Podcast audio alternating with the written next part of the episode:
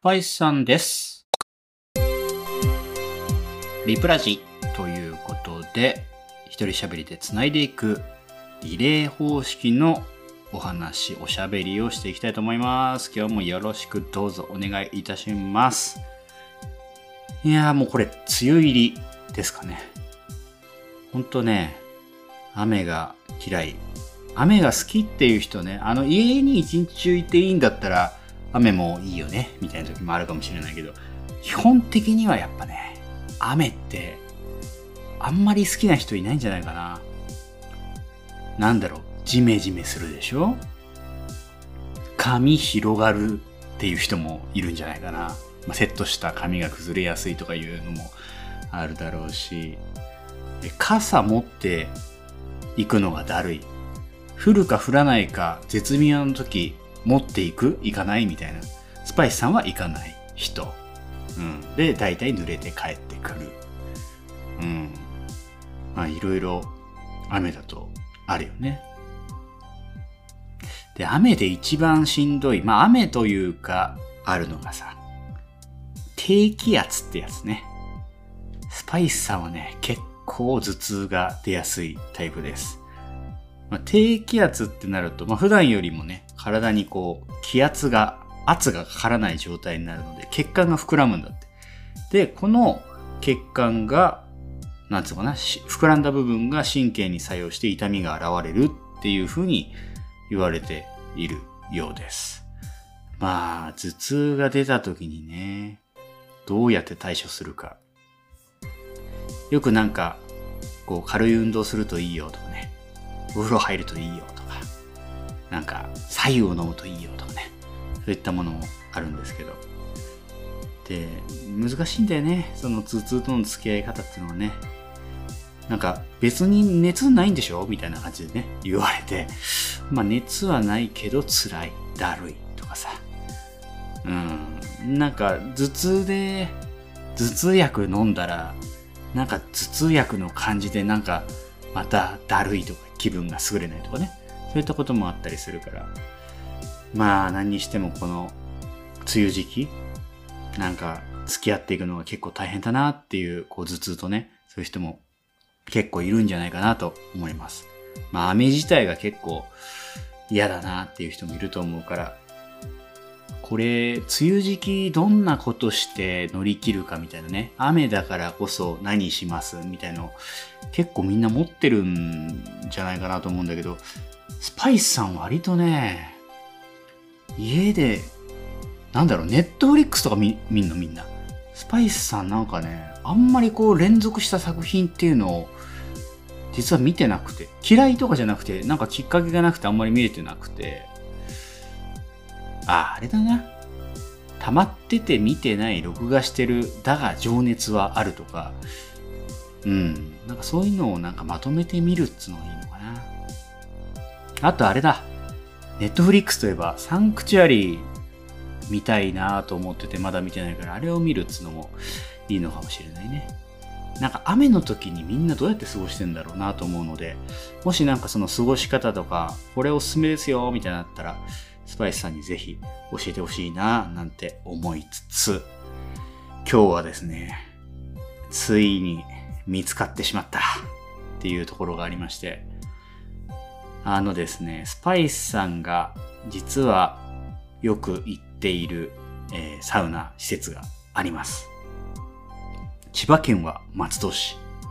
まあ、松戸市っていうところはね、スパイスさん、レトルトさんが生まれた町でもあるので、本当に、えーな、馴染みがあるというか、すごく詳しい町なんだけれども、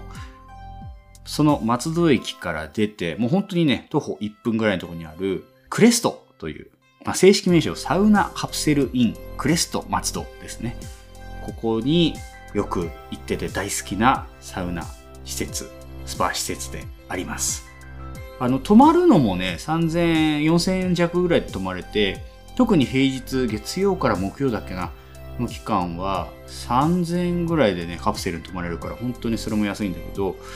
これね、お風呂のところも大浴場があるでしょ？で、ジェットバスがあったり、寝湯があったりして、もちろん水風呂もあって、外に出ると露天風呂もあって、外気浴スペースもあって、えー、なかなかこう、いいんですよ。こう、自分の育った街を。ちょっと高い。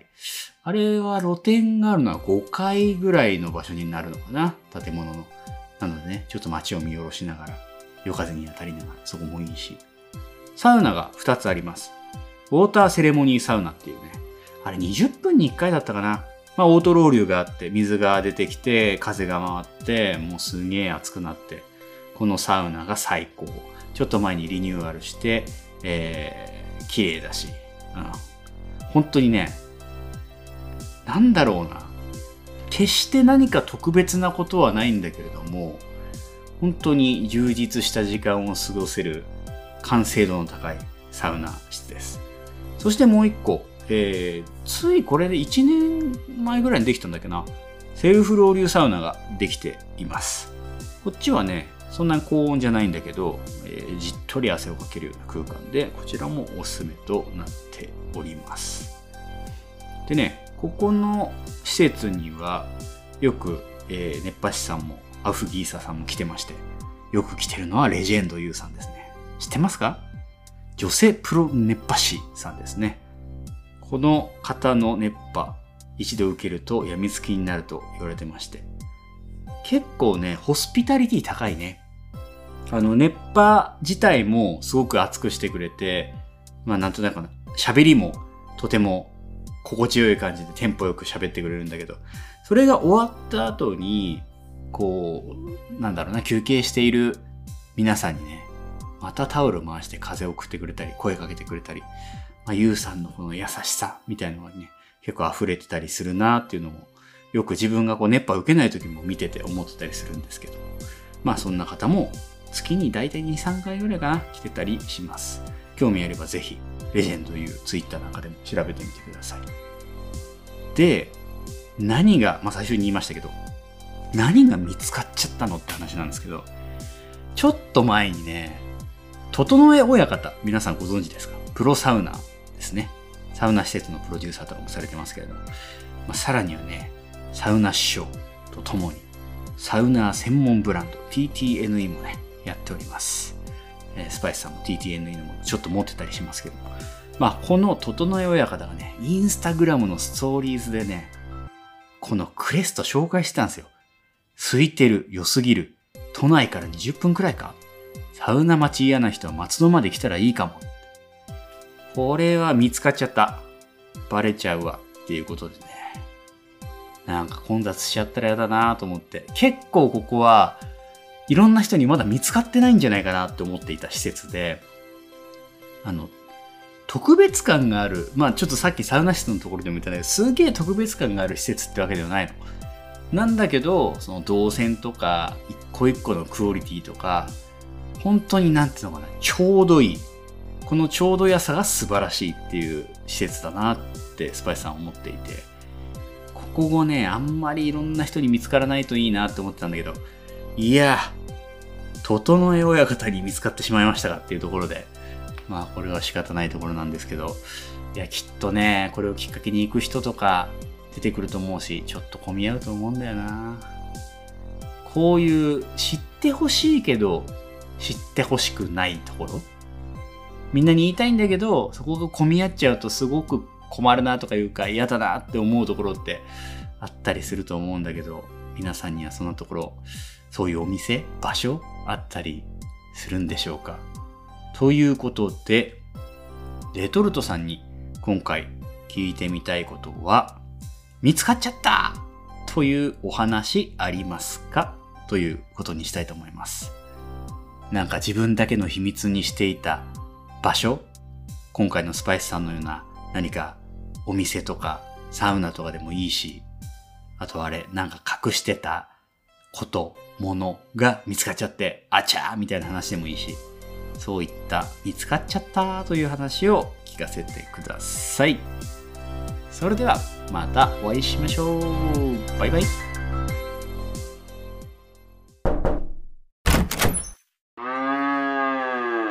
レトルトさんです。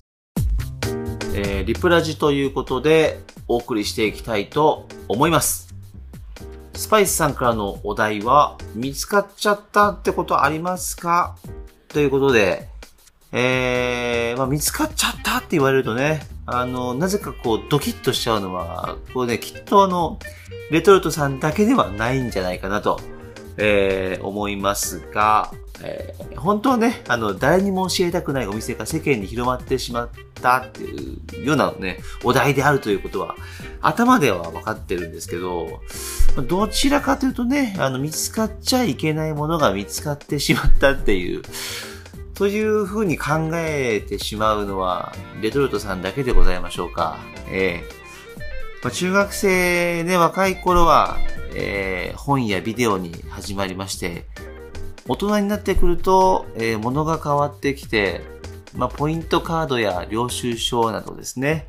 えー、生活をしていると、えー、トラップのようにこうあちこちにこう仕掛けられている。あの、冷静になって周りを見渡すと、まあ、本当にスリリングな生活をしてるんだなと、えー、思うわけなんですけど、うん、まあ、レッドルトさんに限らずね、あの、世の男子は、世間に本当の自分をね、隠しながらスパイのようにね、あのー、生きてるっていうとこはね、あるんじゃないかなと、えー、思います。で、あのー、まあ、シンプルにね、見つかっちゃったって、なんかなかったかなってこう考えると、あの、夜道一人で帰ってて、絶対誰もいないだろうとね、周りに誰もいないだろうと思って、ふと出たおなら、あね、ありますよね。まあ誰もいないからいいやってね。すぐ後ろにこういう時っておじさんがね、歩いたりするんですよね。そういう時はね、あ、見つかっちゃったってね、こうあったりするんですけど、これきっとね、あの、聞いてらっしゃる方にも経験があるんじゃないかな、なんて思ったりするんですけど、あとはね、あレトルトさん学生の時に落ち研だったっていうことはね、一度過去の放送でお話ししたことあるんですけど、落語をね、こう学園祭とかでやるのに、まあ、稽古をするわけですけど、これ聞いてらっしゃる方の中で、落語の稽古をしたことがある人なんて、まあね、いらっしゃらないと思うんですけど、どうやってやるかっていうと、あの、壁に向かって一人でこう、ずーっとこう、ブツブツブツブツ独り言をやり続けるっていうね、こう決してこう、人に見られてはいけない状況でして、で、しかもね、これ、学生時代の多感な時期なんで、ほんとね、もう絶対にこう、もう慎重になって、もう猫の死に様みたいにこう、ひっそりとこう、世間の目を盗んでは、あの、稽古をしていたんですけど、だんだんこう慣れてくると、こうセリフを口にしないで、頭の中だけで、こう、おさらいができるようになってくるんですよ。で、そうするとね、この歩いてる時とか、まあ、ご飯を食べてる時とかに、こう頭の中でこう、おさらいをできるようになってて、喋らない稽古と、絶対こう人に見られちゃいけない稽古の、まあ、二つのね、やり方で、あの、学園祭に向けてこう、まあ、練習をしていくわけなんですけど、えー、で、まあ、いつものようにね、あの、その時は、電車に乗って、喋らない稽古をしてたら、あの、前に座ってる女子大生がね、完全にこうびっくりした顔でこっち見てるんですよ。俺、その時はね、何やらかしたかこう気づかなかったんですけど、あまりにこうなんか唖然としてたんで、なんでかこう、こう考えてたらこう気づいたんですけど、あの、落語って、一人でこう、何人かを演じ分けるのに、顔をこう、左右に振って、こう、違う人を表現するんですけど、あの、完全にこう、電車の中でレトルトさんの演じ分けてしまっていて、首をね、こう、ブンブンブンブン、右へ左へこう、こう振ってたあげく、あんまりこう、レトルトさん器用じゃないので、喋ってはいなかったんですけど、こう完全にこう口パクはしちゃってたってことで気づきまして、まあ、あからさまなね、こう変態の所業なわけですよ。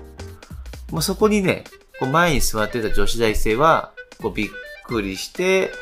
あのー、こう目がね、バチってあったその瞬間の恥ずかしさっていうね、こう、例えるならば、まあ、ほぼあの、肛門を見られた時の恥ずかしさとね、同じなんじゃないかなっていうぐらいね、あの、赤面してまして、これ一番良くないのは、あの、電車の中だと逃げ場がない。ね。あれがね、こう見つかっちゃったっていうね、感じでしたね。あの、本当人前で堂々とこの肛門をね、あの、見られたっていう。あの、皆さんは、そんなことはありますでしょうかってね。あの、ぜひ、そんなエピソード、私もあるよっていう方はね、あの、コメントいただけると、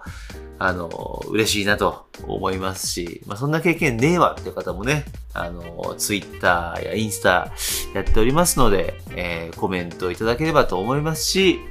えー番組のね、えーフォローもぜひぜひよろしくお願いいたします。えー以上、えーリプラジの、えー見つかっちゃったってことありますか、えーございました。はい。えー以上でございます。これ合ってんのかな？えーということで、えーまたお耳にかかりましょう。さよなら僕歴